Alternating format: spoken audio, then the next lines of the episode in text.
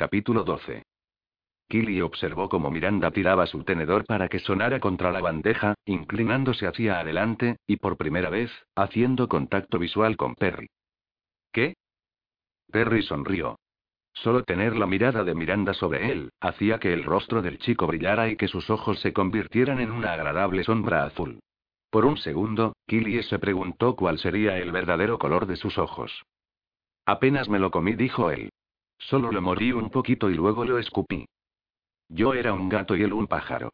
Era más viejo que yo y siempre estaba robándome las croquetas. Perry continuó hablando y Miranda continuaba escuchando, sus ojos se encontraron y ambos parecían estar casi hipnotizados. Killie, chocando mentalmente los cinco, se inclinó hacia atrás para asegurarse de no bloquear la visión de los tortoritos. Entonces, el teléfono de Miranda sonó. Rompió el contacto visual con Perry y sacó su teléfono, el cual puso junto a la bandeja de su comida. Revisando su identificador de llamadas, dejó salir un gritito de emoción. Stock Freeman. Oh, Dios mío, me está llamando ahora mismo. La sonrisa de Miranda hizo que sus ojos brillaran, e hizo un baile torpe en el banco. A Killie le tomó medio segundo recordar que Todd Freeman era el brujo, también conocido como el chico más guapo de la antigua escuela de Miranda, quien le pidió a Miranda su número en una competición de brujería. En el otro medio segundo Killie se dio cuenta de que esto no era nada bueno. Al menos, no para Perry. La mirada de Miranda regresó hacia el rubio cambia formas, y por un segundo, pareció culpable. No era mucho, pero le dio a Killie un poco de esperanza. Disculpen, me dijo Miranda, y entonces se puso de pie, teléfono en mano, y salió del comedor. Perry observó a Miranda irse, y luego miró a Killie. Ahora sus ojos eran de un verde brillante, y estaban ligeramente apretados, presentando un indicio de ira. Y la satisfacción que brillaba en sus mejillas hace unos segundos, se había ido. Había desaparecido. ¿Debería preguntar quién demonios es Todd Freeman? ¿O, no debería molestarme en saberlo? La mente de Killie se aceleró tratando de encontrar las palabras para responder. Él es solo y justo cuando creyó que sabía qué decir, algo que lo calmara y que esperanzadamente no lo enojara, reparó en Derek y Ellie saliendo del comedor. La mano de Derek descansaba en la parte baja de la espalda de Ellie. Un toque bastante inocente, pero para Killie no era tan inocente. ¿Él es solo, qué? escupió Perry. Killie miró de nuevo a Perry. ¿Por qué, se preguntó Killie, se involucraba intentando arreglar la vida amorosa de los demás, cuando ni podía resolver la suya? No sé qué decirte, Perry. La vida es dura. El amor aún es más duro. Treinta minutos después del desayuno, Killie, con Perry siguiendo sus pasos, se paró frente a la sala de comedor, de nuevo, buscando a Ellen. Killie sospechaba que Ellen estaría entre la multitud esperando que sus nombres se escucharan para la hora de conoce a tu compañero. Pero no estaba. Lucas caminaba, seguido por Frederica. Ey. Se acercó lo suficiente como para que su hombro rozara con el de ella. Su calidez le recordó a Killy el sueño de la noche anterior, cuando no había sido tan cálido. Lo prefería cálido. Prefería que fuera él mismo, y no una clase de psicótico vampiro asesino. Ey. Dijo ella, tratando de no mirar a Frederica, que deambulaba lentamente. ¿Va todo bien? Preguntó Lucas, y luego le frunció el ceño a Perry, quien estaba de pie a su lado, sin que eso afectara a Perry. Tan solo asintió. Frederica bajó su velocidad, e incapaz de contenerse, Killie levantó la vista. La loba le dio a Killie una sonrisa descarada, sin duda para restregarle que había estado con Lucas. Lucas inclinó un poco la cabeza. Lo siento, me perdí el desayuno. Tenía un montón de negocios de los que tenía que hacerme cargo. ¿Un montón de negocios? Killie no podía dejar de preguntarse si el montón de negocios era lo que les mantenía a ella y a Lucas alejados. La frustración aumentó en su pecho. Era lo suficientemente malo tener a Frederica conspirando contra ella, pero pensar que toda la mañana estaba también en su contra, era demasiado. Miró a Lucas. Me tengo que ir. ¿Estás bien? Él se inclinó, la preocupación llenaba sus ojos azules. No estaba segura si él había recogido un destello de su miedo por el último sueño, o si eran los celos por la pequeña lobita que lo seguía como si fuera un cachorro perdido. Sí mintió, y empezó a caminar. ¿Dónde vas? preguntó Perry, con sus pasos al compás de los de ella. A buscar a Ellen respondió Killie, y miró hacia adelante, incluso cuando sentía a Lucas seguirla con la mirada. Tal vez no era capaz de resolver sus problemas sentimentales, pero quizás Ellen podría compartir un poco de luz en todo eso del proceso curativo y del hecho de que Killie trajese a un pájaro muerto de nuevo a la vida. Con y fuera, necesitaba toda la ayuda que pudiera conseguir. Un arrendajo azul bajó en picado y se situó justo enfrente de ella por un milisegundo antes de alejarse volando. ¿Podrían las cosas volverse más locas? Killie sacudió su cabeza. Oh, demonios, ¿qué estaba pensando? Estaba en Shadow Falls. Las cosas siempre podían ponerse más locas. Mientras Killie se acercaba a la cabaña de Ellen, se giró hacia Perry y lo miró directamente a los ojos. Quiero hablar a solas con Ellen. No puedes, dijo Perry. Ella frunció el ceño. Perry, hablo en serio. Yo también dijo sin un toque de sarcasmo o de humor, y para Perry, eso era raro. Mira, sé que no me quieres cerca, pero Burnett me contó lo que pasó con el águila, la serpiente y luego con el ciervo. Y por encima de todo no quiero que te lastime ningún maldito de mi propia especie, así que no puedo echarlo a perder una vez más. Ya la he fastidiado perdiendo a esa pareja de ancianos, y no voy a meter la pata otra vez. Así que te vas a tener que aguantar. Killie frunció el ceño, pero lo comprendía. ¿Quién querría meter la pata? Y por mucho que no quisiera aceptar que estaba en peligro, no podía discutir la probabilidad de que Burnett tuviera razón. Y tampoco quería que la hiriese un maldito de la especie de Perry. Miró a Perry directamente a sus ojos amarillos y reconoció un toque de inseguridad. Se sintió mal. Es solo que necesito hacerle a él en unas preguntas, y no estoy segura de que se sienta cómoda respondiéndolas si tú estás aquí. ¿Y si me transformo en algo más y me quedo atrás? Killie de repente tuvo una idea. No sabía si funcionaría, porque no conocía cómo era la cosa de la transformación, pero valía la pena intentarlo. ¿Y si te transformas en un gato blanco con brillantes ojos azules? La última vez que me transformé en un gato te enojaste, golpeaste mis orejas y me amenazaste con castrarme. Bueno, no empieces a jugar a tome el mirón en las ventanas de mi cabaña y no estarás en peligro. Solo asegúrate de que seas blanco y con ojos azules. Hoy tienes que ser macho. Como si alguna vez me convirtiera en hembra, dijo él. Entonces, hazlo, dijo ella. Bien. Él movió su mano y las chispas comenzaron a aparecer. En unos cuantos segundos, Perry desapareció y un gato blanco de pelo largo con un hermoso rostro regordete y con hermosos ojos azules estaba en su lugar, moviendo su cola de un lado a otro. El animal era tan adorable, que tuvo que detenerse de levantarlo y acurrucarse con él. Muy lindo, dijo Killie. El gatito, también conocido como Perry, movió la cabeza hacia un lado como si estuviera desconcertado. Alcanzó con su pata la oreja y se hizo un buen arañazo. Funcionó. Killy recordó su razonamiento en insistir en un animal específico y sonrió. No puedo oír. Dijo Perry. ¿Cómo lo hiciste? Killy tuvo que morder su labio inferior para no sonreír. No hice nada. La mayoría de los gatos blancos, machos y con ojos azules no pueden oír, dijo lentamente las palabras para que él fuera capaz de leer sus labios. Puedes mirar. Apuntó a sus ojos. Pero no puedes oír. Eso fue astuto, dijo Perry, obviamente capaz de leer los labios. Killie sonrió. No, fue ingenioso. Ahora quédate atrás. Pero quédate donde pueda verte. Bien. Se lo llevó a la cabaña de Ellen y se mantuvo alerta ante cualquier cambiaformas no deseado. Ellen respondió al golpe en la puerta casi inmediatamente. Hey, viniste a verme. Abrazó a Killie tan fuerte y tenía tal sonrisa en el rostro que Killie se sintió culpable por no haberla visitado antes. Ellen era y bueno, un poco callada y no tenía muchos amigos. Sin embargo, algo de la culpa se fue cuando recordó que ella le había pedido a Ellen que fuera a visitarla a su cabaña al menos media docena de veces. La medio la había rechazado una y otra vez, porque pasaba todo su tiempo libre con Jonathan, su nuevo amor. Entra, dijo Ellen. Killy empezó a entrar y recordó a Perry. No puedo. ¿Por qué? preguntó Ellen, y pasó una mano por su cabello color café arena. Tengo una sombra. Oh, sí. Los ojos color miel de Ellen se abrieron con preocupación. Jonathan me estaba contando lo que pasó. Creen que algunos cambiaformas irrumpieron la seguridad. ¿Estás bien? Me refiero, sobre tu fin de semana y ahora esto. Ellen salió y cerró la puerta de su cabaña. Se movió al borde del porche y se sentó en los tablones de madera blanqueada.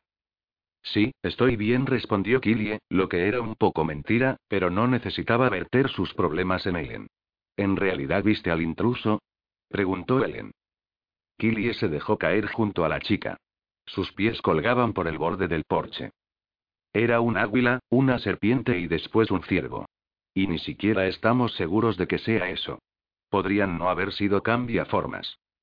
O al menos, Killie se decía eso a sí misma. Y desde que nada más había ocurrido hoy, se hacía más fácil creerlo, mientras no se acordara de la mirada malévola que había visto en los ojos del águila y del ciervo. Killie de repente se dio cuenta de dos pájaros que se elevaban sobre su cabeza. Un destello de miedo corrió por su espalda, y miró hacia la mancha de árboles para ver si podía vislumbrar a Perry. Él no parecía tan preocupado. Había encontrado una mancha de luz solar que se colaba entre los árboles y se estiraba, como si se empapara del calor. ¿Quién es tu sombra? preguntó Ellen, siguiendo la mirada de Killie, pero obviamente, sin ver al gato. Es Perry. Lo transformé en un gato blanco con ojos azules. Ellen arqueó una ceja, entendiendo. Para que no pudiera oírnos. Genial. Ella se quitó una hormiga de la rodilla. Se sentaron en silencio durante unos cuantos segundos, ambas moviendo bruscamente sus piernas adelante y atrás. Finalmente, Killy habló. Esperaba que no te molestara responderme unas cuantas preguntas sobre la curación. Está bien, escuché que curaste a tu amiga, dijo Ellen. Y también a Lucas. Killie se mordió su labio. Sí. Es genial. Quiero decir, todavía estoy tratando de envolver mi cabeza con eso, pero me gusta saber que lo hice. Eso es lo que te quería preguntar. Realmente no sé cómo funciona. De repente, miles de preguntas empezaron a correr galopantes por su cabeza. ¿Podía curar a cualquiera? ¿Podía ir al hospital y curar a todos? ¿Oliday no habló contigo sobre eso? Ellen sacó una pierna. Lo intentó. Solo que yo no estaba lista para escuchar. Y luego tuvo que irse. Su tía murió, pero se supone que regresa esta tarde. Eso es triste, dijo Ellen con sinceridad, y agregó. Oliday dijo que nosotras dos íbamos a comenzar a reunirnos con ella en ocasiones, para hablar de la curación como un grupo. He leído mucho sobre ello, pero apenas he hecho mella en todo lo que hay que saber sobre el don. ¿Hay libros sobre curación sobrenatural? preguntó Killie, sorprendida. Sí, hay una biblioteca llena de diferentes temas sobrenaturales. ¿En serio? Nunca escuché sobre eso. Oh, sí. Hay toneladas de libros de casi todos los temas. ¿Todos los temas? Si ese era el caso, Killie no podía evitar preguntarse si había información sobre ciertas anomalías como ella. ¿Quién y? Me refiero a, ¿dónde los consiguen? De la biblioteca Fru. Si es que se le puede llamar biblioteca. Es más como un sótano con libros. Tardé casi un mes antes de que fuera aprobada para sacar los libros que quería. Al final, Burnett me aprobó. ¿Por qué ellos no querrían que tú leyeras sobre curación o y sobre cualquier tema relativo a seres sobrenaturales? No lo sé. Killie tragó eso unos cuantos minutos y luego preguntó. Así que, ¿qué aprendiste sobre la curación? Mucho de esto es acerca de la homeopatía. Sin embargo, algunos cubren los conceptos básicos como los diferentes tipos de sanadores. ¿Hay diferentes tipos? Ellen asintió. Y diferentes niveles. ¿Y, algo de esto está basado en el tipo de especie que seas? Sí, algo. El don es casi común para fais y brujas. Pero también se encuentran en toda clase de mestizos. Incluso leí un libro que dice que algunos mestizos pueden tener más poderes de curación que los pura sangre. Killie trató de absorber todo lo que Ellen estaba diciendo. ¿Cuáles son los diferentes tipos? Bueno, algunos de nosotros podemos calmar el dolor, pero no curar realmente. Algunas brujas pueden curar cosas mezclando brebajes y realizando ciertos rituales. Luego están esos que pueden curar enfermedades internas como el cáncer con solo tocar. Y hay unos cuantos que son como tú. ¿Cómo yo en qué? preguntó Killie, confundida. Quienes pueden curar enfermedades internas, como el cáncer, así como lesiones físicas. Como hiciste con el cáncer de tu amiga Sara y con las lesiones de Lucas. ¿No puedes curar lesiones físicas? Preguntó Killie. No. Ya me gustaría. Jonathan se cayó y se cortó en la mano. Traté varias veces de curarle, pero no lo conseguí.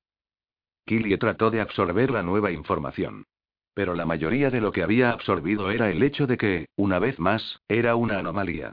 Por una vez, ¿no podría encajar bien y perfectamente en un lugar? Pareces preocupada, dijo Ellen, mirándola.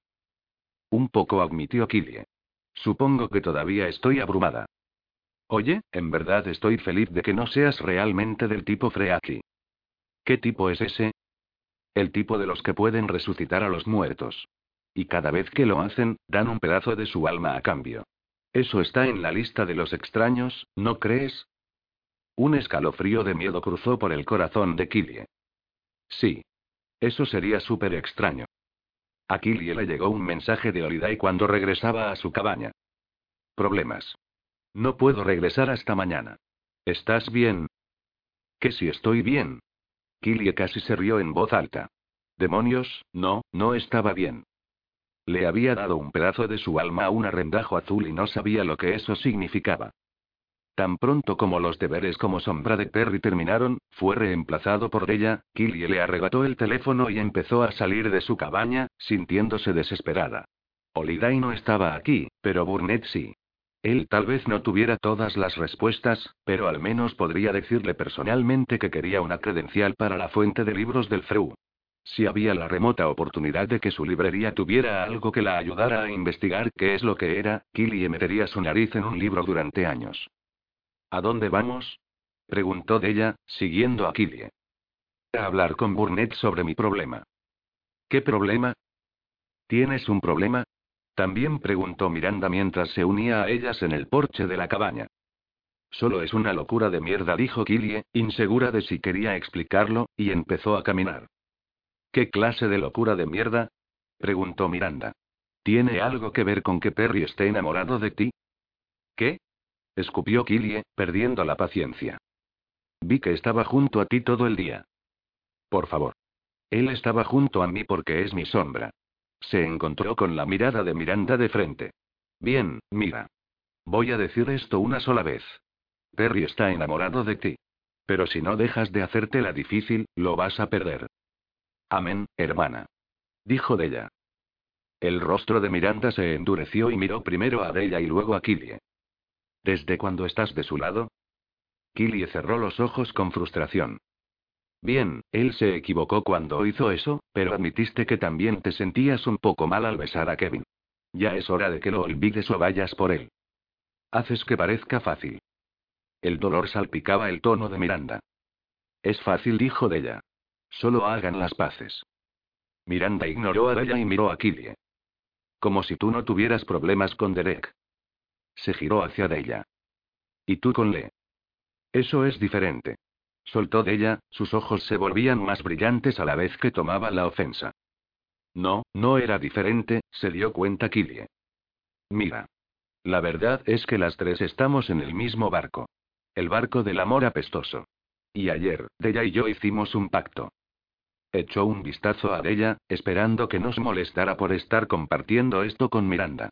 Bueno, oigan, ellas eran un trío, ¿no? Gracias a Dios, la vampiresa no parecía molesta, y Killie continuó. Estamos avanzando. Voy a dejar pasar toda esta cosa de ella y Eiderek y voy a darle a Lucas una oportunidad. Ella intentará ser más agradable con Steve y ver qué ocurre. ¿Quieres unirte al pacto? Miranda frunció el ceño. Pero Todd Freeman me llamó esta mañana. Me dijo que tal vez venga este fin de semana de visita. ¿Quién es Todd? preguntó de ella. El brujo guapo de su antigua escuela respondió Killie, mirando a Miranda. Mira, si no quieres perdonar a Perry, o no puedes perdonarlo, entonces eso es otra cosa. Pero no puedes nadar entre dos aguas. Sí. Mierda, o sal de la piscina. Ella se rió disimuladamente. No estoy nadando entre dos aguas, insistió Miranda. Ni en una piscina. Sí, sí lo estás, respondió Killie. Todavía te importa, si no, no estarías celosa. Entonces, ¿qué dice eso acerca de ella y Derek? Killy empujó a un lado esa pregunta. Pero, ¿qué pasa si alejo a todo y luego Perry vuelve a ser un estúpido? No hay garantías, respondió Killie. Ni en el amor ni en la vida. Pero no podemos ir por la vida sin arriesgarnos jamás. Y eso es en lo que estamos de acuerdo. Pongamos nuestros corazones por ahí. Tengamos una oportunidad con un chico. Tal vez terminemos heridas, pero tal vez no. Miranda se puso en pie, ahí, su expresión era apretada, como si estuviera considerando la oferta. Bien, ¿y qué hay si hago un pacto para hablar con Perry y tratar de averiguarlo? Hablar es un buen inicio, dijo Killie. Reconciliarse sería mejor, sonrió de ella. Killie empezó a caminar de nuevo. Miranda y ella la siguieron. Así que, ¿cuál es el problema locura de mierda que necesitas discutir con Burnett? Preguntó Miranda. Killie suspiró. Di un pedazo de mi alma, y creo que lo quiero de regreso. Capítulo 13. ¿Qué pasa? gritó Burnett desde la oficina de Holiday un par de minutos más tarde cuando Killy entró a las oficinas principales del campamento. La líder del campamento había establecido una oficina para Burnett en la parte posterior de la cabaña, pero al parecer, él prefería usar la oficina de Holiday en su ausencia. No es que Killy lo culpara. La oficina de Holiday era pequeña pero agradable. Un sofá marrón estaba contra una pared, dejando solo espacio suficiente para un escritorio y un par de archivadores. No es que Holiday no hubiera añadido su propia marca en el pequeño espacio. Plantas, diferentes tipos de helechos, e incluso algunas hierbas estaban colocadas en cada esquina. El aire aún olía a Holiday, un ligero aroma floral. Y en la parte superior del gran archivador de metal estaban varios cristales de diferentes colores. La luz de la ventana del frente entraba a raudales en la habitación y quedaba atrapada en los cristales, reflejando los colores del arco iris en las paredes. Burnett cerró rápidamente algunas carpetas que estaban en el escritorio y luego se reclinó en la silla de Holiday. Killie no pudo evitar preguntarse si Burnett no estaba usando su oficina simplemente porque la presencia de Holiday estaba tan viva en la habitación. ¿Qué pasa? preguntó de nuevo. Ella simplemente lo soltó. ¿Sabes algo sobre poderes curativos? Se dejó caer en la silla frente al escritorio. No mucho, pero algo. Si le devuelvo la vida a algo, pierdo una parte de mi alma. Su ceño se frunció más. ¿Qué ha pasado? ¿Alguien se lastimó? ¿Has tenido que ir? Alguien no respondió Killie. Un pájaro. Oh. Holiday me habló de eso, respondió Burnett. Se inclinó hacia adelante. Sin embargo, dijo que no estaba segura de que estuviera muerto. Parecía muerto, dijo Killie. Y solo quiero saber, ¿perdí una parte de mi alma cuando le devolví la vida? ¿Y qué significa eso? Burnett cruzó los brazos sobre el escritorio.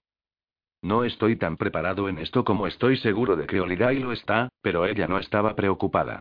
Así que no creo que tengas nada de qué preocuparte. No contenta con su respuesta, Killy recordó la segunda cosa de la que quería hablar. Quiero una credencial para la biblioteca. ¿Una qué? preguntó. Quiero ser capaz de leer los libros que la Fru tiene en su biblioteca. Él frunció el ceño. No es una biblioteca, o no una biblioteca normal. Antes de que se te autorice un libro, tiene que ser revisado. ¿Por qué? Porque una gran cantidad de elementos de la colección son documentos de la FRU. ¿Qué está ocultando la FRU? Pareció casi molesto por la pregunta. No estamos ocultando nada. Pero no podemos dejar que los normales tengan acceso a los libros. Ella presionó un dedo contra su frente. ¿Me veo normal para ti?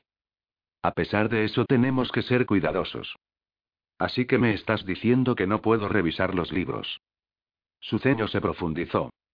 Me encargaré de conseguirte algunos libros sobre curación, añadió, como si quisiera consolarla. ¿Qué otro tipo de libros tienen? preguntó.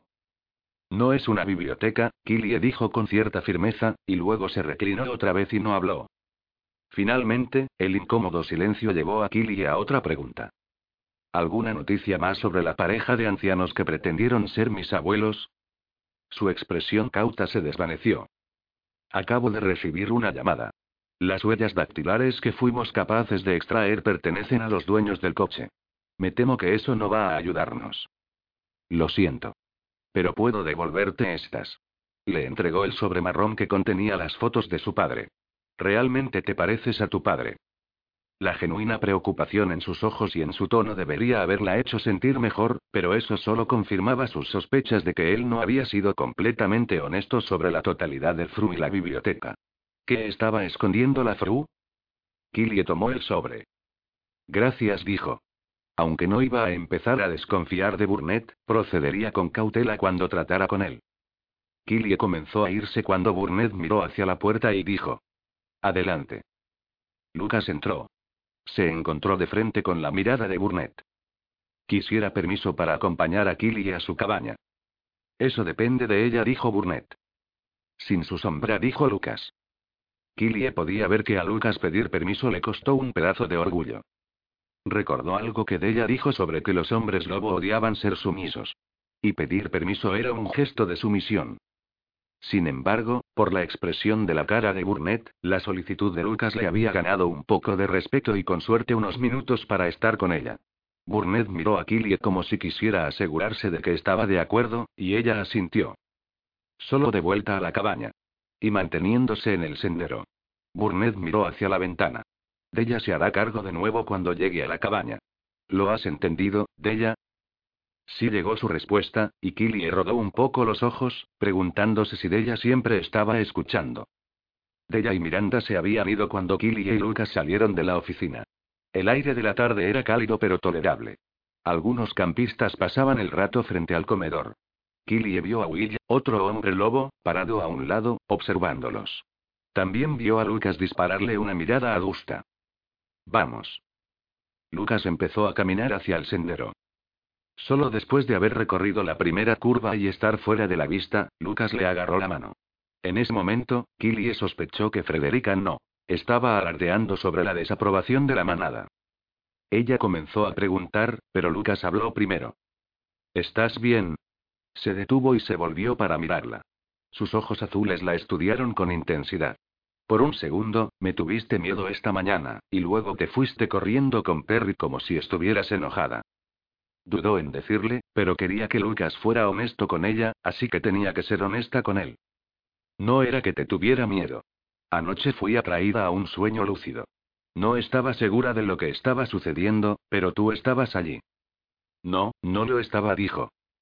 Ahora sé que no fuiste tú. Fue Red, el nieto de Mario. Apareció como tú al principio. Lucas se quedó allí como considerándolo. Él es vampiro. Ellos no tienen sueños lúcidos.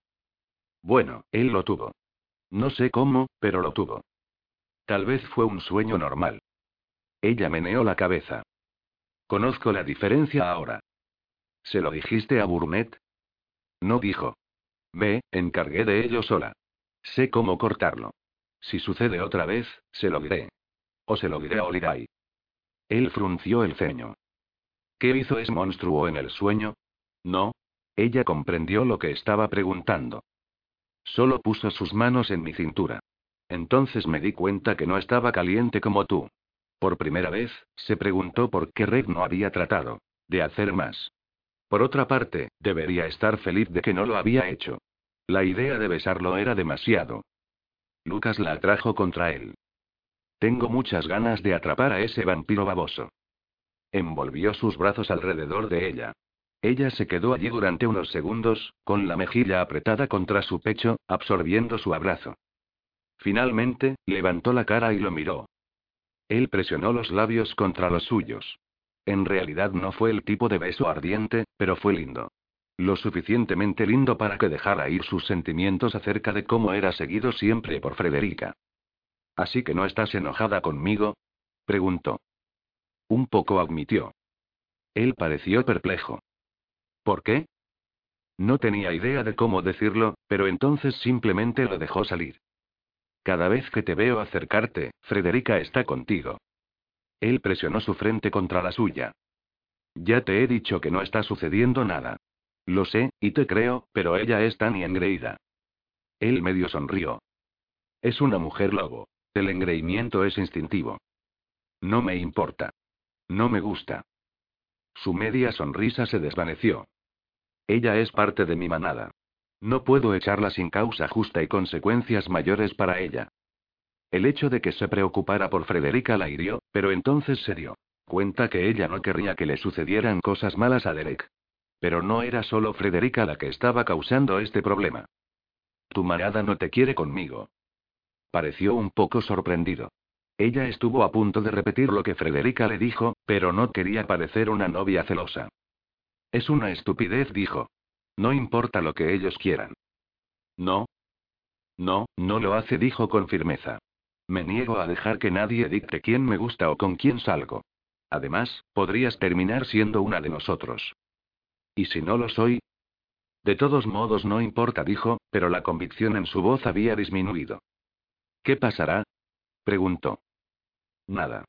Porque no voy a dejar que suceda. Le tocó la mejilla. Este es mi problema. Permíteme encargarme de él. Treinta minutos después, Killy entró en su habitación fría, sí, tenía una visitante fantasmagórica, pero Killy estaba decidida a no hacerle caso. Tenía que reflexionar sobre la conversación y las sospechas relativas a Burnett y su conversación con Lucas. La actitud de su manada era su problema, pero la involucraba. También quería pasar un rato mirando la cara de su papá. Tan loco como sonaba, esperaba que ver las fotos de alguna manera lo acercará más a ella. Alguien vive y alguien muere. Killie frunció el ceño. Bueno, ignorar al espíritu probablemente iba a ser más difícil de lo que pensaba, sobre todo porque el presunto mensaje que el fantasma estaba dando era supuestamente algo que los ángeles de la muerte habían enviado a Killie. Lo mismo ocurrió con la tía de Holiday, cuando hizo una visita el día anterior. ¿Quién vive y quién muere? Killie se dio la vuelta para ver a la mujer fantasma flotando detrás de ella. Tenía cabello de nuevo, cabello largo y oscuro que colgaba alrededor de sus hombros. No lo dijeron. Pero sí dijeron que no es tu culpa. ¿Que no es mi culpa? exigió Killie. El espíritu se encogió de hombros. Ellos nunca explican nada. Solo me dijeron que te diera el mensaje. Se mordió el labio inferior. Me dan miedo. Killie se dejó caer en la cama, y fue entonces cuando se dio cuenta de algo más acerca del fantasma. Estaba embarazada. La camisa de maternidad rosa se ajustaba a su vientre redondo. Reprimiendo su frustración, Killie señaló el abultamiento de bebé de la mujer. Estás embarazada. Ella miró hacia abajo y puso las manos alrededor de su cintura. ¿Cómo pasó eso? Killie sacudió la cabeza. Si estuviera en casa, podría darte un folleto que lo explicara paso a paso. Un espermatozoide encuentra un óvulo y todo eso. Mi madre me da uno de esos cada pocos meses. Pero, básicamente, significa que tuviste sexo con alguien. La expresión del espíritu se volvió perpleja. ¿Sexo? Por favor, dime que sabes lo que es, porque soy demasiado joven para tener que darte toda la charla del sexo. Ni siquiera la he escuchado todavía. Solo he leído los folletos. Sé lo que es el sexo. Solo estoy, ¿con quién tuve sexo? Preguntó. No puedo recordar. No lo sé. El espíritu se acercó, al igual que su frialdad. Se sentó en la cama junto a Killie, con las palmas de las manos aún extendidas sobre su vientre. Cerrando los ojos, se quedó allí en silencio. Killie sintió que estaba buscando en su mente, tratando de recordar. Killie se echó una colcha sobre los hombros para protegerse del frío. Después de varios minutos llenos de silencio, el fantasma abrió los ojos, pero siguió mirando su cintura redonda. Sus manos comenzaron a moverse con ternura sobre el niño que llevaba dentro, como si quisiera mostrarle su afecto. Killie nunca había visto tanto amor mostrado en una simple caricia. Por un loco instante, se preguntó qué se sentiría llevar a un niño dentro de su propio vientre. Cuando el espíritu levantó la mirada, tenía lágrimas en los ojos. Creo que mi bebé murió. El dolor en la cara del espíritu y en su voz le hizo un nudo en la garganta a Killie. Lo siento. Entonces el espíritu apartó las manos de su vientre, y las dos palmas estaban manchadas de sangre. Killie contuvo el aliento cuando vio que el abdomen redondeado del espíritu había desaparecido y la parte delantera de su vestido estaba empapada de sangre. No. El profundo y doloroso sollozo del espíritu llenó la pequeña habitación y pareció rebotar de pared a pared. Killy abrió la boca para decir algo, para preguntarle al espíritu si podía recordar lo que pasó, para ofrecer más disculpas y condolencias. Pero antes de que pudiera decir nada, la mujer desapareció. La frialdad del espíritu se desvaneció, pero dejó una ola de tristeza y dolor glacial tan intensa que llenó el pecho de Killy con dolor. Y no era cualquier dolor. Era el dolor de una madre que pierde a un hijo. Killy agarró su almohada y la abrazó. Después de unos minutos, Killy sacó las fotos del sobre y las examinó lentamente. Cuando llegó a la de su madre y Daniel con un grupo de personas, Killy alargó la mano hacia su teléfono. Hola, cariño. Solo oír la voz de su madre trajo de vuelta un poco de la empatía que Killie sentía por el espíritu. Hola, mamá. Era extraño, como no hace tanto tiempo, Killie estaba segura de que su madre no la amaba, que ni siquiera la quería.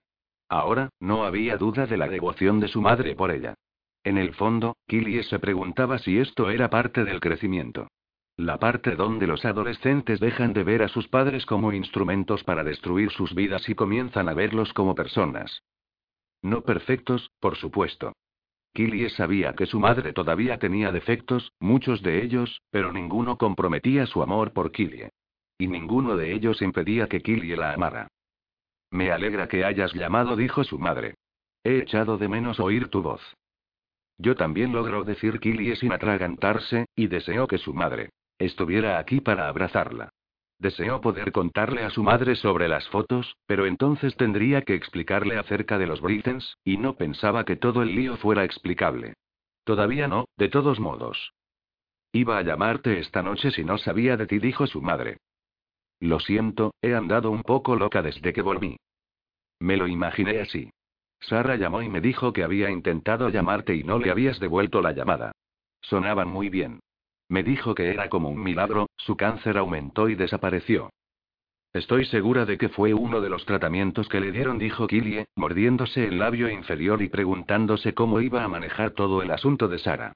Killie no le había devuelto la llamada a Sara porque había querido preguntarle a Holiday primero. Pobre Holiday. Cuando regresara, Killie tenía una lista de cosas de las que necesitaban hablar. Supongo, dijo su madre. Pero me gustaría creer en los milagros. Entonces debes creer, dijo Killie, ahora insegura de qué decirle a su madre al respecto. Porque ahora, más que nunca, Killie sabía que los milagros existían. El hecho de que había sido ella la que realizó el milagro todavía la hacía sentirse incómoda. ¿Estás bien?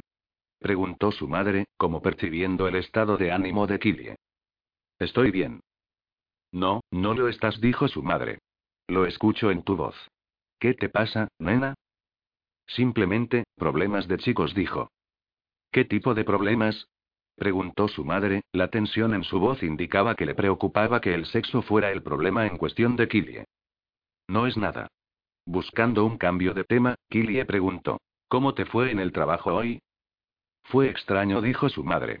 Tengo un cliente nuevo. ¿Por qué es eso extraño? preguntó Killie.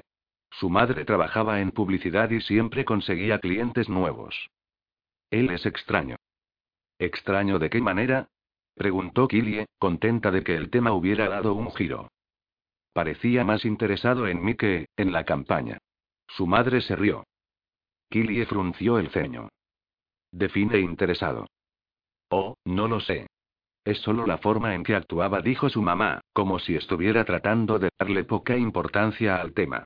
Se supone que almorzaremos mañana y discutiremos sus ideas para la promoción especial de su nueva línea de vitaminas. ¿Es un almuerzo de trabajo o una cita? No seas tonta, dijo su madre. Es sobre trabajo. ¿Estás segura? preguntó Killie. Quiero decir, si parecía interesado en ti. Creo que es sobre trabajo, dijo, ya no sonando tan segura. Pero, si se tratara de una cita, ¿cómo te sentirías al respecto? Killie tomó una respiración profunda. Una imagen de su padrastro llenó su cabeza. Lo recordó sentado en el borde de su cama solo hace unas semanas, llorando cuando le dijo a Killie que había cometido un terrible error. Ella sabía que quería reconciliarse con su madre, y aunque Killie no estaba segura de que mereciese una segunda oportunidad después de engañarla, no podía negar que quería que al menos una cosa en su mundo volviera a la forma en la que había sido. No estás respondiendo, dijo su madre. Killie se tragó un gran nudo de indecisión y se quedó mirando la foto de su madre y Daniel. Era justo que quisiera que su madre perdonara a su padrastro solo para devolver un sentido de normalidad a la vida de Killie, especialmente cuando sentía que el hombre al que su madre realmente amó estaba muerto. La pregunta rebotó en su cabeza, y Killie decidió ser sincera. Eso es porque no sé qué decir. Supongo que parte de mí pensaba que tú y papá podrían resolver las cosas. ¿Ya no lo amas? ¿O realmente lo amaste alguna vez? Fue el momento para que su madre se quedara callada. Lo amé. Probablemente todavía lo amo, confesó finalmente. Pero no estoy segura de que pueda perdonarlo. O confiar en él. Y desde que hablamos de Daniel, yo solo, no estoy segura de que casarme con Tom no fuera un error. Y si eso es cierto, entonces volver a estar juntos también sería un error. Pero no debería estar hablando contigo acerca de esto, Killie. ¿Por qué no? Porque, cariño, no deberías tener que preocuparte por esto. Eres mi madre. Tengo derecho a preocuparme. Y Killie se dio cuenta que le preocupaba que su madre estuviera sola y fuera solitaria. Pero, ¿eso significaba que quería que su madre empezara a salir? ¿Y descartara por completo volver con el hombre que Killie había amado y considerado su verdadero padre durante toda su vida? No dijo su madre. Lo entendiste al revés. Las madres tienen derecho a preocuparse por sus hijos, y no al revés. Entonces tendremos que estar de acuerdo en discrepar, dijo Killie. Eres demasiado terca, ¿lo sabías? Y me pregunto de dónde lo saque, respondió Killie con una sonrisa. El teléfono de la madre de Killie sonó con una llamada entrante. Te dejo, dijo Killie. Pero mamá. ¿Sí? Disfruta del almuerzo. Solo ten cuidado. Y no te enamores ni nada. Ah, y no beses en la primera cita. Esa era la regla, ¿recuerdas? Su madre se rió entre dientes. Estoy segura de que solo es un almuerzo de negocios. Hablaré contigo mañana. Cuando Killie colgó oyó un golpe en su ventana. Echó un vistazo, esperando que fuera Lucas, pero en su lugar estaba el arrendajo azul posado en el alféizar de su ventana. Batió sus alas, revoloteó justo afuera de su ventana por un segundo, y luego se fue volando. Grandioso. Ahora estaba siendo acosada por el arrendajo azul al que había devuelto la vida. ¿Qué significaba eso? La melancolía del fantasma y los sentimientos encontrados respecto a su madre, así como la posibilidad de que le hubiera dado una parte de su alma al arrendajo azul, se esfumaron completamente una hora más tarde cuando Miranda y Bella irrumpieron en su habitación. Prepárate, dijo Della. ¿Prepararme para qué? Preguntó Killie, tumbada en la cama, todavía abrazando su almohada y mirando los agujeros en el techo. Burnett accedió a dejarnos tener una fiesta esta noche, dijo Miranda. Esta es nuestra oportunidad de trabajar en nuestro pacto. Steve estará allí, también estará Lucas e incluso Perry. Pediremos pizza y pondremos música. Tal vez incluso bailemos. Creo que voy a usar los pantalones vaqueros nuevos que compré la semana pasada. No nos dijiste que fuiste de compras, dijo Della. Sí, y también tengo una falda vaquera nueva. Miranda miró a ella. Se vería fabulosa en ti. ¿Por qué no la tomas prestada? ¿En serio? Dijo Della. ¿Me prestarías tu falda nueva? Por supuesto. Me gustas la mayor parte del tiempo, dijo Miranda, y le dio un codazo. Los labios de Killy estaban a punto de decir, vayan sin mí, pero vio un atisbo de emoción en los ojos de ella. Killy recordó que dado que la vampiresa estaba asignada como su sombra, si no iba, Della tampoco iría. Así que Killy se puso de pie y fue a su ropero. Yo digo que nos arreglemos muy bien y dejemos impresionados a esos chicos. Treinta minutos después, las tres, vestidas para matar, entraron en el comedor. Miranda le había prestado a Bella su nueva falda vaquera, y se veía muy bien en ella, especialmente combinada con la blusa de tirantes con estampado ardeco negro y rojo y capas de tela con vuelo que colgaban por la parte delantera. Miranda llevaba sus pantalones vaqueros nuevos con un escotado top de encaje rosa que mostraba sus chicas. Cuando Killy había empacado para volver al campamento, había traído un poco más de ropa. Su vestido de punto negro no era lujoso, pero a pesar de eso le quedaba bien, especialmente con su reciente racha de crecimiento. El dobladillo del vestido ahora le llegaba un poco más arriba, y el escote quedaba más ajustado. Aunque había estado fingiendo su entusiasmo al principio, de alguna manera arreglarse la había hecho desear la noche. La música ya estaba sonando y las cajas de pizza estaban apiladas en una de las mesas que habían sido empujadas contra las paredes, dejando espacio para bailar. La mayoría de los campistas ya estaban allí, mezclándose y hablando. Los olores del pepperoni y la sabrosa salsa de tomate llenaban el aire. Entonces Chris entró desde la cocina con una jarra grande y un montón de vasos. Dios, eso huele bien. Della levantó la cara al aire, y Killie captó el aroma de bayas silvestres de la sangre. Y aunque no le gustaba admitirlo, se le hizo agua a la boca más por ese olor que el de la pizza. No es que fuera a dejarse enredar por él, o se hubiera dejado enredar desde que había probado la sangre en la ceremonia de los vampiros. Si Killie terminaba siendo vampiro, se enfrentaría a ello. Pero hasta entonces, la idea de Beber sangre, aun cuando sabía ambrosía, no le gustaba. Miranda debió haber cerrado la puerta un poco fuerte porque se cerró de golpe y la multitud levantó la vista. Killie sintió los ojos de todo sobre ella, o sobre su frente, comprobando lo que su patrón cerebral siempre cambiante estaba haciendo ahora. Pero entonces se fijó en un par de ojos azules, y ellos no estaban viendo su frente. La estaban mirando a ella. Sabía que a Lucas le gustó su vestido. O por lo menos le gustó ella en él. ¿Y no era eso lo que quería? El deseo de hacer otro barrido visual del lugar para ver si Derek estaba allí golpeó fuerte. Luchó contra él. Esta noche era de Lucas. Y por la manera en que la miraba, tenía la sensación de que no le molestaría. Capítulo 14. Lucas no sonrió.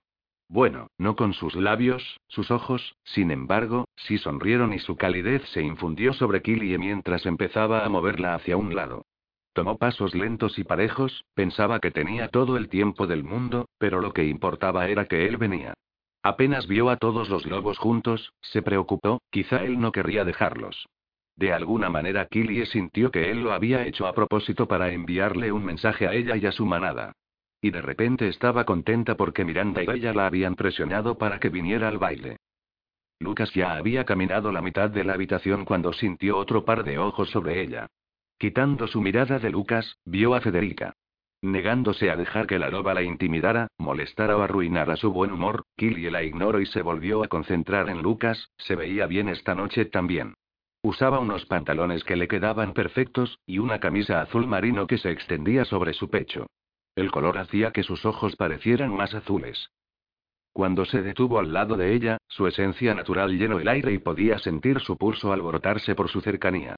No le dijo que se veía hermosa, ni siquiera la tocó. Pero sus ojos hicieron las dos cosas. Hola, dijo él.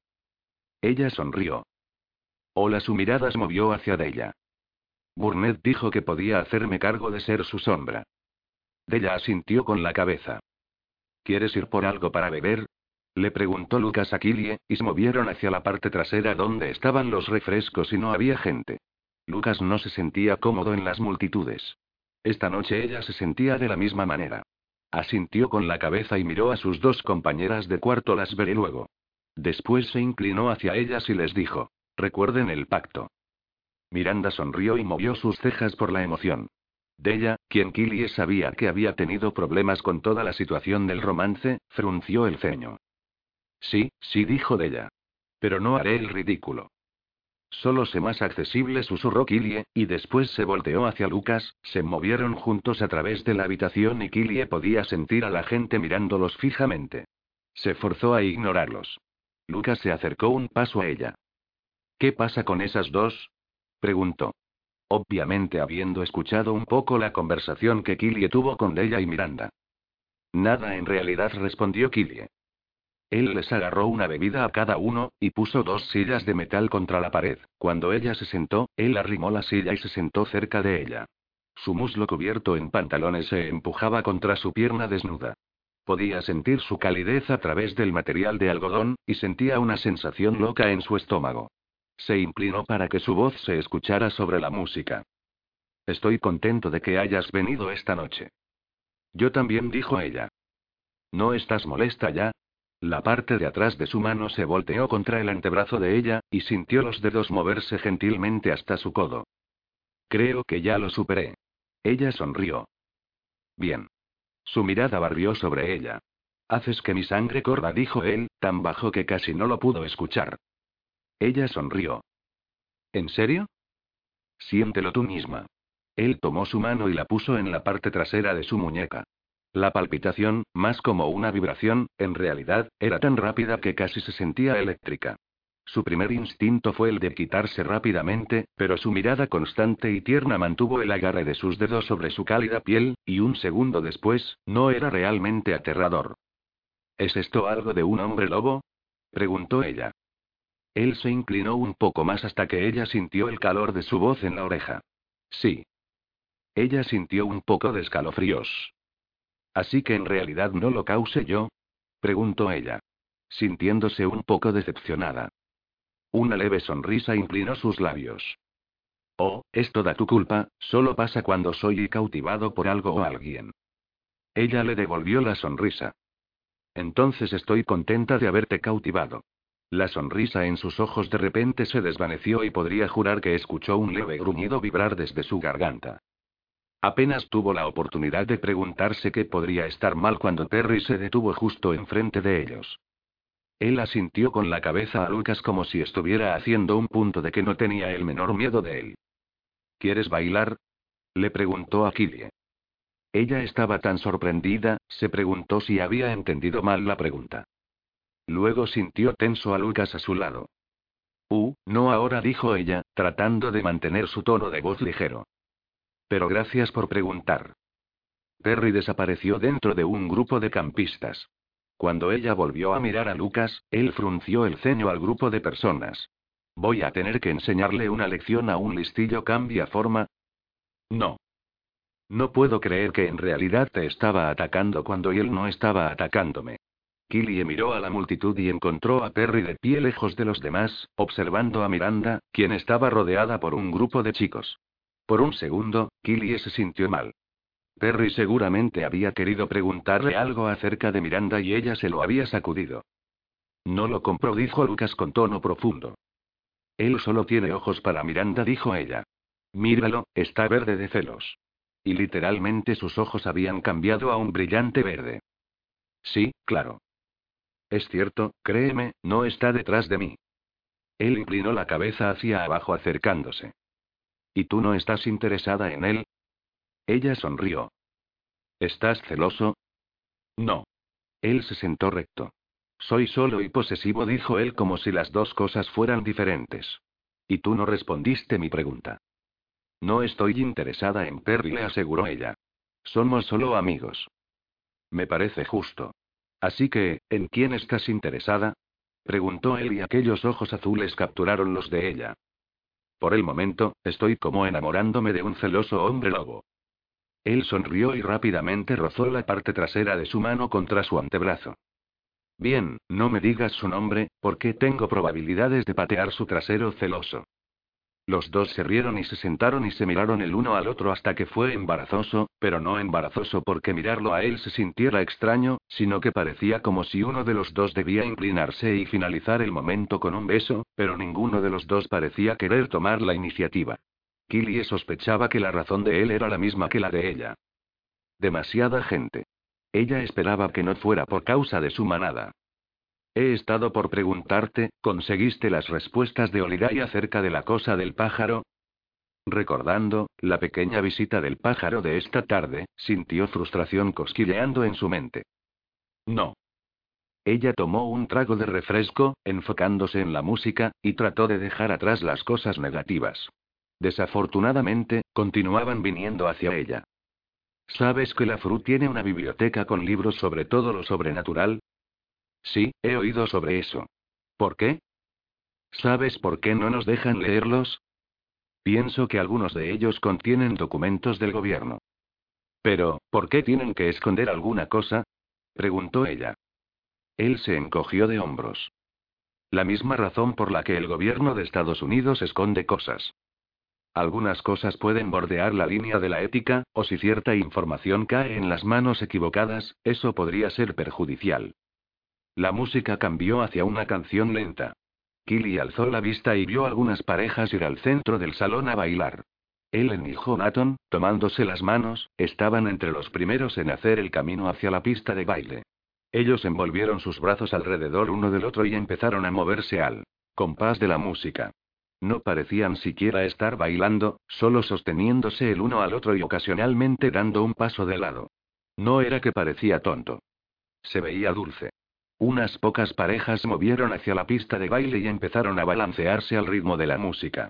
La letra hablaba de amor, estar cerca y besos.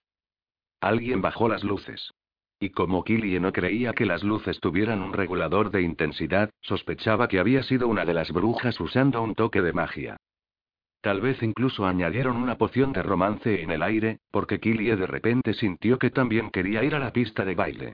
Quería sentir las manos de Lucas en su cintura mientras descansaba su mejilla en el hombro de él. Miró a Lucas, inclinándose le preguntó. ¿Quieres bailar? Él hizo una mueca, como si le hubiera dicho que se parara de cabeza o algo. Yo y no, lo siento. Imagino que eso molestaría demasiado a los guardias, ¿uh? Ella miró hacia la manada de lobos observándolos. No es eso. Lucas dejó salir un suspiro. Vamos. Él le quitó el vaso plástico que contenía refresco y lo colocó en el piso al lado de la silla, le tomó los dedos y la aló. Por un segundo, ella pensó que la llevaría a la pista de baile, pero en lugar de eso la dirigió hacia el frente del comedor. ¿A dónde vamos? Afuera. Él la llevó a través de la multitud rápidamente, Killie no tuvo tiempo para preguntarle sus razones. Cuando él se detuvo, se encontraban al aire libre y a un lado del comedor. Solos. Aunque la música era solo un zumbido lejano, todavía se podía oír, y parecía jugar con los sonidos de la noche. Los grillos y unos cuantos pájaros cantaron junto con la letra de canciones. ¿No es esto mejor? Él tomó sus manos y las colocó alrededor de su cuello y luego puso sus manos alrededor de la cintura de ella como si fueran a bailar. ¿Así la manada no nos verá? preguntó ella insegura. No insistió él. ¿Ves algún lobo fuera en la pista de baile? Ella tuvo que pensarlo, luego negó con la cabeza. No. No nos gusta atraer atención hacia nosotros en lugares públicos. El aire estaba cálido. Pero no tan caliente como las manos de Lucas presionando sobre su cadera. Killie miró hacia arriba, hacia una media luna que no ofrecía mucha luz a la noche. No es que estuviera tan oscuro afuera, las estrellas parecían estar trabajando horas extras. Ninguna nube se cernía en el cielo, por lo que el cielo parecía rociado de estrellas. No podía encontrar un pedazo de cielo que no tuviera forma de diamante pequeño titilante, agregando un resplandor de plata a la noche. Poco a poco, él comenzó a moverse con la música lejana. Pero en privado, eso es otra cosa. No solo se balanceaba, sino que bailaba. Y obviamente sabía cómo, porque sus pasos animaron los pies de ella para seguir el mismo patrón que él estaba haciendo. El aroma de pizza y sangre ya no perfumaba el aire, el olor propio de Lucas se destacaba y se mezclaba con el aroma amaderado del aire de la noche. Ella lo miró de nuevo. ¿Quién te enseñó a bailar? Mi abuela. Ella me dijo que era el camino hacia el corazón de una mujer, dijo, su voz en un susurro ligero contra la oreja de ella. Inclinó la cabeza hacia abajo y rozó sus labios contra su mejilla. Personalmente creo que cuando dos personas se acercan así, debe ser en privado. Sus palabras le hicieron darse cuenta de lo cerca que estaban parados el uno del otro. Miró otra vez dentro de los ojos de él, y su boca encontró la de ella. Bailaron y se besaron por lo que parecía ser para siempre. No es que se quejara. Se sentía como si estuviera flotando perdida en el momento. Su beso no presionaba por más de lo que estaba dispuesta a dar. Era solo un suave engranaje de su boca sobre la de ella, con un desliz ocasional de su lengua por el labio inferior. El beso por fin terminó. Puso su mano sobre su pecho caliente justo al lado de donde su cabeza descansaba y escuchaba los latidos de su corazón, que eran muy rápidos. ¿Está tu sangre aún corriendo? Ella levantó la cabeza, apoyó la barbilla en el pecho, y le sonrió. Más que antes. Su tono sonaba más profundo de lo que había sido. Él ajustó sus manos en su cintura y ella pudo sentir su pulso corriendo donde las muñecas de él tocaban la parte inferior de su caja torácica. ¿Lo sientes? preguntó él. Sí. Inclinando la cabeza sobre su pecho, decidió que podía permanecer así por siempre con el aliento de él revolviendo su cabello. Cerrando los ojos, disfrutó la cercanía y la sensación de ser sostenida, de ser acariciada. Con su oreja presionada contra su pecho, oyó un zumbido suave, casi un ronroneo. El sonido llenó su cabeza y se sentía como si latiera en su interior. Sintió que la había alado más cerca, su cercanía la calentaba por dentro y por fuera, y la sensación de flotar se volvió aún más fuerte esta vez. Apoyándose en él un poco más, anhelaba estar más cerca todavía. Sus dedos presionaron contra su cintura, haciendo pequeños movimientos arriba y abajo. El toque ligero le hizo cosquillas y le causó una profunda sensación de aleteo en el estómago. Luego, sus manos se deslizaron por sus costados, casi a sus pechos. Una pequeña advertencia susurró en su cabeza, pero la empujó hacia atrás. Esto se sentía demasiado bueno para él. Inhaló bruscamente, y le pareció oírlo jurar, y luego quitó las manos de ella y se apartó. Sin su apoyo, casi se sintió mareada. Lo miró confundida. ¿Qué? Debemos, debemos entrar. Cuando ella encontró sus ojos, brillaban de un azul brillante. ¿Te pasa algo? preguntó. No. Es solo más seguro en el interior y seguro de que... Ella miró alrededor, pensando que él había visto algo. ¿Habían vuelto el águila o el ciervo? Incluso podría ser el arrendajo azul. De mí dijo él y metió las manos en los bolsillos de sus pantalones. Estoy bajo en fuerza de voluntad esta noche, Killie. Alrededor de una semana y media antes del cambio, suelo estar más en el instinto que en la lógica. Y ahora mismo, mi instinto me dice que te lleve hacia el bosque, encuentre un punto suave en la hierba, y tenga mi camino contigo. Ella se movió y puso una mano sobre su pecho. Te conozco lo suficiente para saber que nunca me forzarías a hacer algo que no quiera hacer. Quitó la mano de ella de su pecho y la sujetó gentilmente entre las de él. Nunca te forzaría, Killie, nunca. No estoy tratando de persuadirte. Y él inclinó la cabeza de ella hacia atrás con la otra mano como si quisiera asegurarse de que hablaba en serio. Los hombres lobo tienen una habilidad para persuadir. Y así no es como quiero que esto suceda. Ella pestañeó y trató de entender lo que él estaba diciendo. Sus entrañas todavía se sentían como líquidas, y extrañó su calor contra ella. Trató de acercarse más para recuperar lo que había perdido, pero él dio otro paso hacia atrás. Llevó la mano de ella a sus labios, y después de darle un beso rápido a sus nudillos, apretó su agarre y le dio un tirón hacia el comedor. Ella dio unos pocos pasos. Entonces, todavía tratando de procesar lo que él había dicho, se puso los frenos mentales. ¿Qué quieres decir con una habilidad para persuadir? Capítulo 15. Lucas no respondió. En su lugar, solo tiró de su brazo, y le dejó arrastrarla hacia el interior del comedor. Pero cuanto más pensaba en lo que había dicho, más quería respuestas. Por un minuto allí, se había sentido casi embriagada con la pasión. ¿Podían los hombres lobo, como los Fae, manipular los sentimientos de una chica para que les diese todo lo que quisiesen?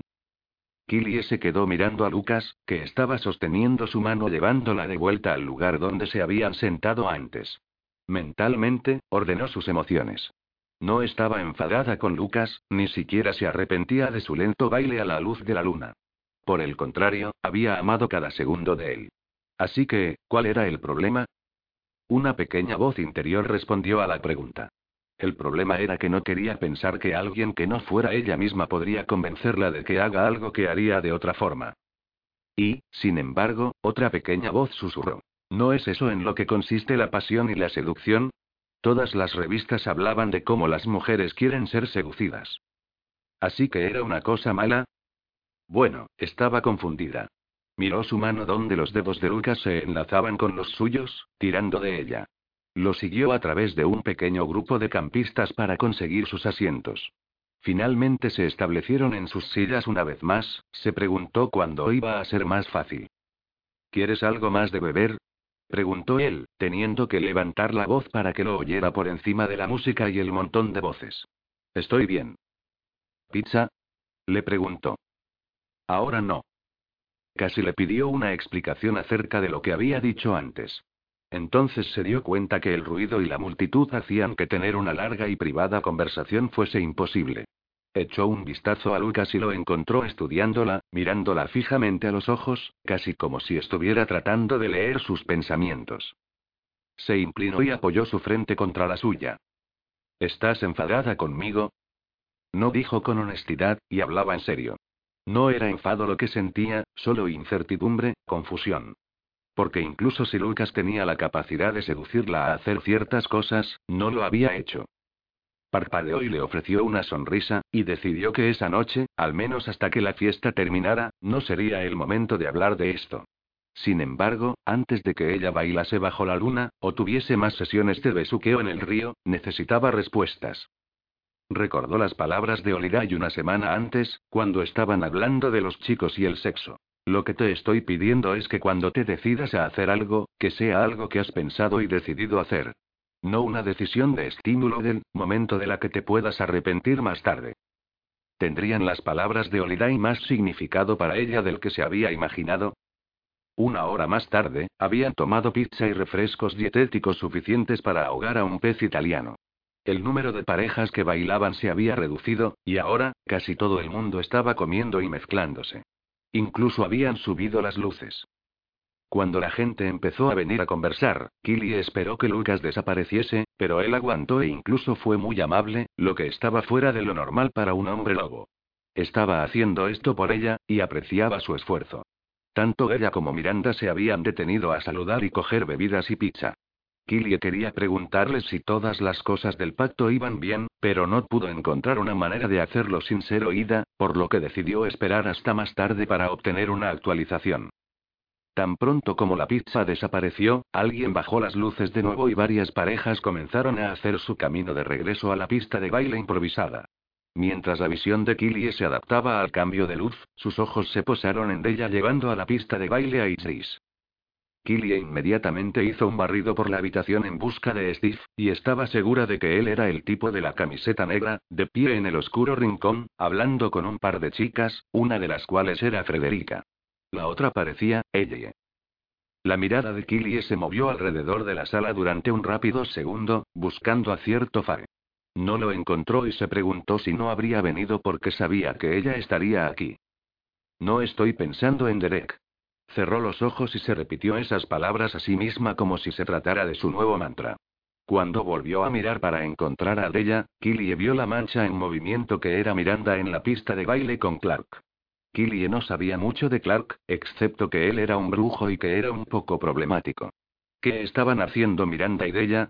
¿Qué pasaba con el pacto? ¿Por qué no se iban con los chicos correctos? ¿Pasa algo? preguntó Lucas.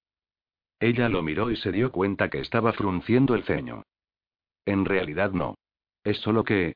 Se volvió hacia la multitud, ganando tiempo, tratando de averiguar cuánto podía decirle.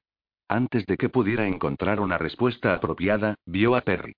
Perry, que parecía lo suficientemente enfadado para masticar y escupir grapas. Su mirada se encontró con la suya, y luego empezó a caminar hacia la puerta. Dame solo un minuto, por favor, le dijo a Lucas, y salió disparada tras Perry. En el momento en que Killie salió al exterior, Perry no estaba por ninguna parte. Entonces lo vio. Bueno, tenía que ser él. Uno de esos grandes pájaros de aspecto prehistórico se paró frente a la oficina principal. Perry dijo en voz alta, y corrió a atraparlo. Sus alas, que medían un metro y medio, se extendieron abiertas, y parecía listo para emprender el vuelo. No te limites a salir corriendo, espetó Killie. No estoy corriendo. Voy a volar. Y por una buena razón. Si tengo que estar ahí y verla coquetear con todos los chicos, voy a terminar haciendo daño a alguien. Killie vio cómo el pico del pájaro se movía hacia arriba y hacia abajo conforme hablaba. En primer lugar, vuelve a tu forma humana antes de hablar conmigo. En segundo lugar, no tienes que quedarte ahí. Ve a pedirle un baile. Destellos diamantinos comenzaron a aparecer alrededor del pájaro. Desde donde Killy estaba a solo un metro de él, el aire pareció adelgazar. No estaba muy segura de lo que sucedió cuando Terry cambió, pero tenía que hacer algunas cosas raras a la capa de ozono. Uno de los destellos flotó, descendiendo, le rozó el brazo y explotó al igual que las burbujas de jabón con las que había jugado tanto de niña. Pero en lugar de una sensación de cosquilleo, Killie sintió una descarga eléctrica correr hasta el brazo. De repente, Terry se paró ahí en lugar del pterodáctilo. Tenía los ojos enrojecidos, enfadados. ¿Pedirle un baile para que me rechace en frente de todos? ¿Te parezco un idiota? No, ahora mismo te ves como un cobarde que tiene miedo de tener una oportunidad en lo que quiere. No soy un cobarde. Gruno. Tengo más poder en el dedo meñique que una decena de ustedes, seres sobrenaturales. Entonces, demuéstralo poniéndote en pie por ti mismo. Él no parecía convencido, por lo que ella añadió. Tengo la sensación de que no te rechazará. Él se limitó a mirarla, la incredulidad brillando en sus ojos, que cambiaron de nuevo del color rojo a su color azul normal. Confía en mí, agregó Killie. Podía ver que él quería ceder. Pero luego hizo un gesto con la mano hacia la puerta. Ya está bailando con alguien más. Entonces interrúmpela. Killie frunció el ceño cuando vio a Lucas de pie en las sombras. Entonces se acordó de que él era su sombra. Tenía que seguirla. ¿Interrumpirla? Le preguntó Perry, como si no estuviese familiarizado con el término. Ve a tocar el hombro del chico y solo dile que quieres interrumpirles. ¿Y solo va a dar un paso al lado y me va a dejar bailar con ella? ¿De dónde demonios ha sacado esa idea? No es una idea. Es la etiqueta adecuada en un baile. Cuando alguien quiere bailar con alguien que ya está bailando, se supone que tienes que tocar el hombro del tipo y decirle que estás interrumpiéndoles. Perry frunció el ceño. ¿Y qué pasa si él dice que no? No se supone que debe decir que no. Perry puso los ojos. En el mundo humano, tal vez, pero yo, por el amor de Cristo. Levantó las manos con frustración. Haz la prueba. Está bien, dijo. Pero si él me da alguna mierda, podría terminar haciéndole daño. Sus ojos se pusieron rojos de nuevo. Sangre roja. No, no puedes dañar y antes de que pudiera terminar, Perry salió disparado hacia el interior. Fui detrás de él. Oh, mierda, genial. Tal vez esto no hubiera sido la mejor idea. Lucas la llamó, pero ella no se detuvo. Killy acaba de entrar cuando oyó la conmoción. Se precipitó hacia la pista de baile. He dicho que estoy interrumpiéndolos. La voz de Perry se elevó sobre la música y la charla de los otros campistas. Killy trató de abrirse paso a codazos, con la esperanza de llegar a ellos a tiempo para evitar que las cosas se agravaran, pero una multitud ya había empezado a rodearles y los codazos no debían ser lo suficientemente fuertes, porque solamente le gruñían y hacían caso omiso de ella. Y yo he dicho que te vayas al infierno. Una voz, obviamente de Clark, respondió. ¿Qué pasa con lo que quiero? dijo Miranda. Killie se puso de puntillas para obtener una vista mejor, pero aún así no podía ver nada. El sonido de una pelea llenó la habitación. La mayoría de las mujeres campistas empezaron a chillar, mientras que los hombres empezaron a animar la pelea. Basta. Gritó Killie, y empezó a saltar arriba y abajo, con la esperanza de ver lo que estaba sucediendo. Cuidado gritó alguien, y como una ola, todo el mundo se tiró al suelo cuando una bola de fuego del tamaño de un balón de voleibol atravesó el aire. Mierda, gritó Killie, y aprovechó la posición de todos para moverse. En el momento en que había pasado por encima de dos o tres personas, pidiendo disculpas cuando sentía dedos o pies bajo su paso, vio a Miranda darle un infierno a Clark. He dicho que quería bailar con él. Gritó Miranda. Perry se quedó allí observando, escuchando a Miranda con una gran sonrisa en su rostro. Miranda continuó su perorata, y Killie no podía entender lo que decía por encima de la charla de todos los demás, pero podía ver el rostro de Clark volverse rojo de furia. Miranda le dio un golpecito en el pecho. Clark respondió empujando a Miranda hacia atrás e insultándola. Miranda no había recuperado el equilibrio cuando destellos de diamantes empezaron a aparecer como fuegos artificiales. Un enorme dragón verde del tamaño de un camión de 18 ruedas, apareció donde Perry había estado. Humo se elevaba desde el largo e irregular hocico del dragón. La mayoría de los campistas empezaron a correr como cucarachas en un comercial de raid. Bueno, todo el mundo, menos Killie, Miranda, y Clark. Killie se movió y agarró el brazo de Miranda, con la esperanza de sacarla del camino del peligro. Sin embargo, la pequeña bruja se deslizó fuera de la garra de Killie y se quedó allí mirando al dragón con lo que parecía ser admiración. Es hermoso, murmuró ella. Killie levantó la mirada hacia la enorme bestia verde, y aunque no estaba de acuerdo con Miranda, decidió renunciar a decir lo que pensaba. Especialmente cuando Terry golpeó sus 15 metros de cola alrededor de la habitación, derribando a varios de los atrevidos espectadores y lanzando a unos cuantos más por la habitación. El edificio se sacudió otra vez, y todo el mundo que quedaba en pie se fue. Della se abalanzó y les gritó a Killie y Miranda que volvieran. Miranda ignoró también a Leia. Hasta que Killie pudiese conseguir que Miranda estuviera fuera de peligro, no se iría. No me hará daño, espetó Miranda, y luego fijó sus ojos furiosos en Clark. Comenzó a menear su dedo meñique y a cantar. Por desgracia, en ese momento Burnett se abalanzó, aterrizando directamente enfrente de Clark. Parecía lo suficientemente furioso como para matar cachorros inocentes. Abrió la boca, sin duda, para darles todo un infierno, pero antes de poder hablar un remolino de colores del arco iris comenzó a girar a su alrededor como cintas. Entonces, el vampiro duro como él, diamante desapareció en el aire lleno de humo y de pie en su lugar estaba un muy enojado canguro. Oh, mierda. Dijo Killie. Oh, mierda. Gritó Miranda. Burnett, ahora un canguro muy infeliz, empezó a saltar por ahí como un marsupial de la velocidad. Miranda, moviéndose y bailando de un pie a otro, tenía su dedo meñique en el aire, murmurando cantos tan rápido que Killie no pudo atrapar una sola palabra. Perry, también conocido como el Gran, fuera de control dragón, dio un paso hacia Clark. Clark, pareciendo a punto de cagarse en los pantalones, comenzó a lanzar más bolas de fuego. Una se perdió y chocó contra la pared del comedor. Una se estrelló contra el cubo de basura que contenía las cajas de pizza, que de inmediato estalló en llamas. Otra navegó a través del aire, en dirección hacia Miranda. Killie sintió que la sangre le hervía y se apresuraba hacia su cerebro. Sin pensarlo, sin darse cuenta de lo que pensaba hacer, saltó a la trayectoria de la bola de fuego, la tomó, y la arrojó al otro lado de la habitación. Perry lanzó un sonido siniestro, mitad rugido, mitad llanto. El humo salió disparado de su nariz. Clark lanzó otra bola de fuego. Antes de que Killie pudiese detenerla, golpeó a Perry en forma de dragón y le chamuscó las escamas verdes del costado. El olor de dragón quemado, junto con las cajas de pizza en llamas, perfumaban el aire. El humo se elevaba hacia el techo. Perry lanzó su cabeza hacia atrás y rugió tan fuerte que sacudió el comedor hasta las vigas.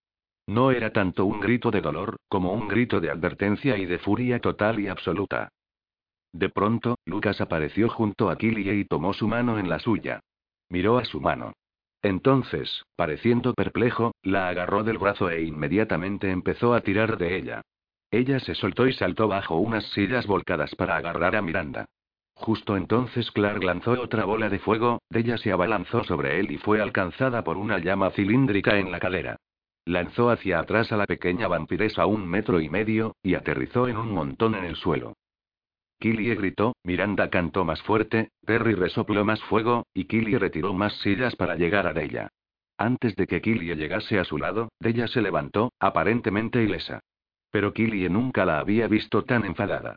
Sus ojos verdes brillaban, sus colmillos se extendieron más allá de su labio inferior, y si las miradas mataran, Clark era cebo de gusano. Gruñendo de rabia cruda, Della salió disparada a través de la habitación tras Clark. Burnett, en toda su gloria de canguro, saltó delante de ella, y la bloqueó, impidiendo su ataque.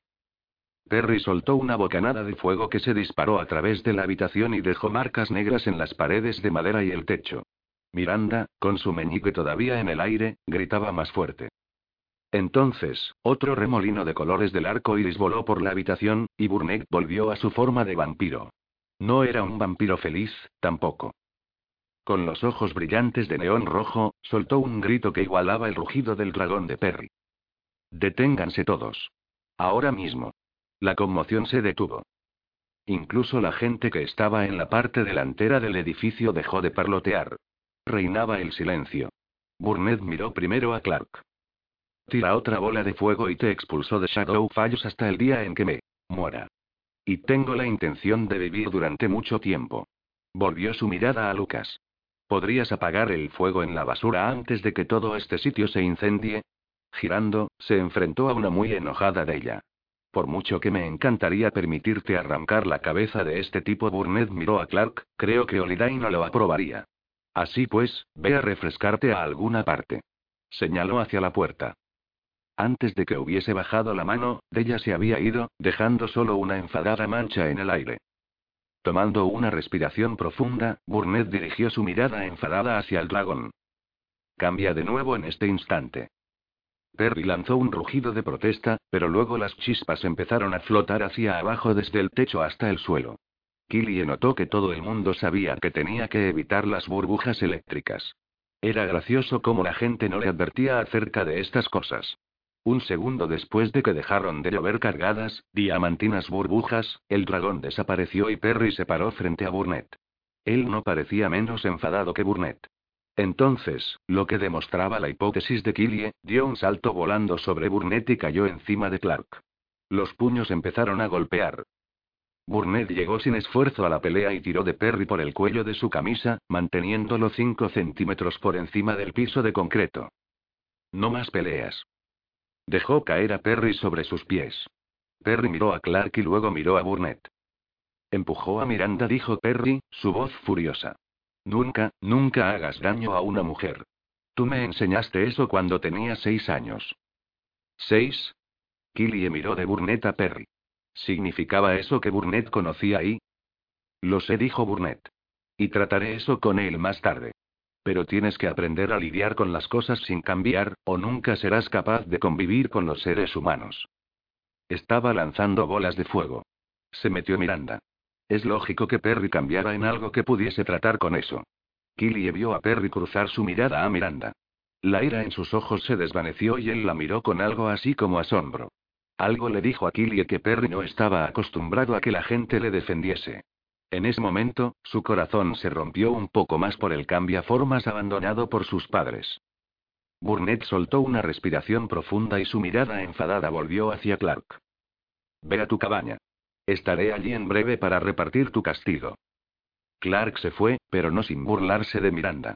Por un segundo, Killie pensó que Perry le iba a atacar de nuevo. Lo mismo hizo Burnett, pues extendió la mano y sujetó a Perry. No te atrevas a cambiar. Una vez más, Killie tomó nota de la familiaridad con la que Burnett trataba a Perry. Obviamente, la estancia de Perry con el programa de acogida Fru le había puesto en contacto con Burnett. Y de alguna manera sintió que Burnett había tomado al huérfano cambia formas bajo su ala. Lo que calmaba un poco el recelo de Killie sobre Burnett y la biblioteca de la Fru. No es que estuviese completamente sobre ello, pero todo en ella le dijo que Burnett no era el enemigo. Lucas regresó, trayendo consigo un aroma a humo, y se detuvo al lado de Killie. Ella miró a la basura que unos minutos antes había estado disparando llamas hasta el techo. Se habían extinguido, y ahora solo algunos jirones de humo subían desde el borde del bote. Lucas tomó la mano de Killie de nuevo, le abrió la palma de la mano, y la estudió. Luego se inclinó y le susurró al oído. ¿Realmente estás bien? Sí dijo, perpleja por la pregunta. Él miró con ternura su mano y pasó el dedo por la palma. Tendrías que haberte quemado. Recordó haber capturado una de las bolas de fuego destinadas a Miranda. Bueno, no lo hizo. Entonces recordó cómo se había sentido, como si su sangre se hubiese convertido en soda y la efervescencia estuviera en su cerebro. Su mirada de asombro se transformó en una mueca apretada. Sin embargo, la próxima vez que trates de solucionar una situación peligrosa, no pelees conmigo. Ella le frunció el ceño. No estaba peleando contigo. No me iba sin Miranda o ella. Él sacudió la cabeza como si ella le exasperase. Realmente eres un protector, ¿no? Tal vez soy solo una buena amiga. Por alguna extraña razón, sintió que prefería no ser un protector. ¿Por qué? Ser un protector quería decir que tenía menos posibilidades de ser un hombre lobo. Burnett volvió a mirar a la multitud de campistas que los miraban. Ustedes regresen a sus cabañas. Se acabó la fiesta. Tan pronto como se fueron, él fijó su mirada en Miranda.